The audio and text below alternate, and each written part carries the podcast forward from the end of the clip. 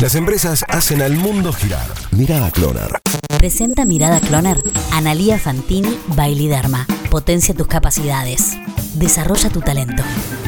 ¿Cuánto costó el homenaje de Messi al Diego? A veces es muy difícil definir el presupuesto que se destina a un ídolo, en este caso a Maradona. A pesar de eso, se vieron cientos, quizás miles de homenajes en las últimas horas, pero el del que más se habla es de la imagen de Lionel Messi con la camiseta de Newell's, La que usó el mismísimo Maradona cuando jugó un puñado de partidos en el equipo rosarino. Es sabido que Messi es el principal embajador de Adidas, pero en Barcelona solo viste los botines, ya que el club catalán tiene contrato con Nike. El conjunto español, además, tiene otros sponsors. De hecho, la temporada 2017-2018 fue récord de ingresos por patrocinios, sumando casi 300 millones de euros. Nike, Rakuten y Beko Son las tres marcas que están a la cabeza y que quedaron totalmente opacadas. en el momento del homenaje, por supuesto. Y las miradas se posaron sobre Adidas, Yamaha y Zanela. La única marca de cabotaje en medio del festejo homenaje de Lío. Zanela, con un presente complicado, no hubiese podido pagar jamás la publicidad que tuvo. La marca alemana de las tres tiras, ni ideando la campaña más agresiva de todas, se hubiese imaginado robarle el protagonismo a la pipa. Y Yamaha, simplemente la gran ganadora. Poniéndole números al homenaje, La cifra por la exposición en solo este partido sería algo así como 1.750.000 euros, por la ropa.